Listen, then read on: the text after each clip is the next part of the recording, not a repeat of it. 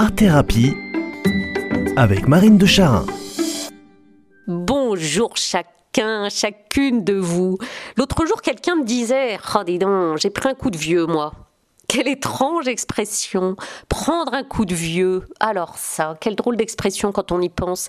Qu'est-ce que ça veut dire cette expression? Je prends un coup de vieux, c'est-à-dire je prends sur le coin de mon crâne ou de mon pif, paf, sans prévenir, un coup de marmite ou de matraque à tronche d'ancêtre?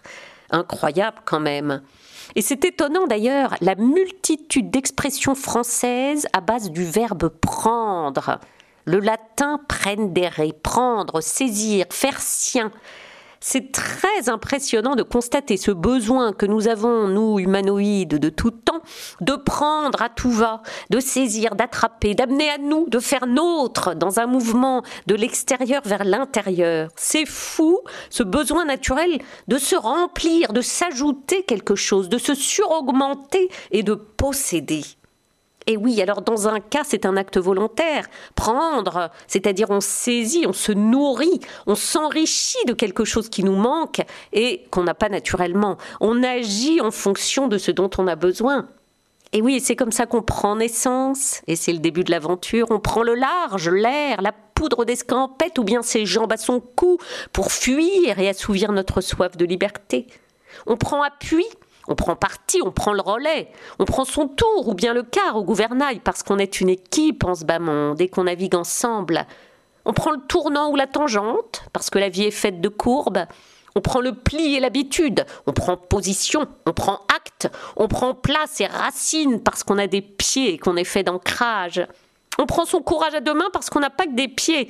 On prend conscience, on prend l'habit, on prend tournure et du galon, et puis on prend son envol et même son vol, parce qu'on mûrit et vive l'autonomie. Et puis on prend une pause. On prend un pot, son temps et même du bon.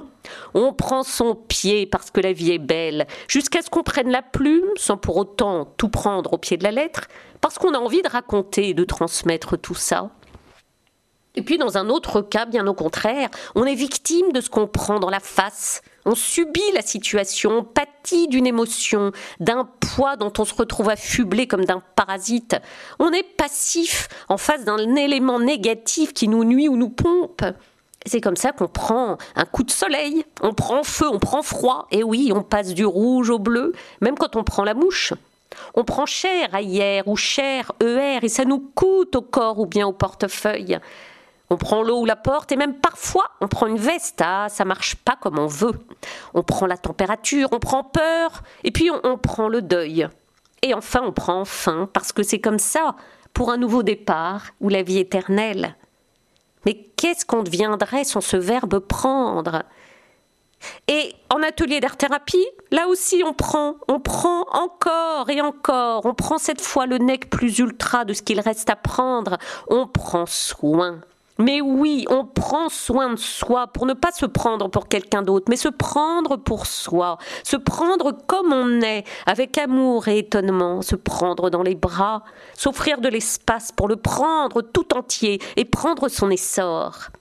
Alors à tout prendre, elle est pas belle la vie? Que notre semaine et que nos vies soient belles, c'est à prendre ou à laisser, et je nous suggère de la prendre, notre vie, à bras le cœur.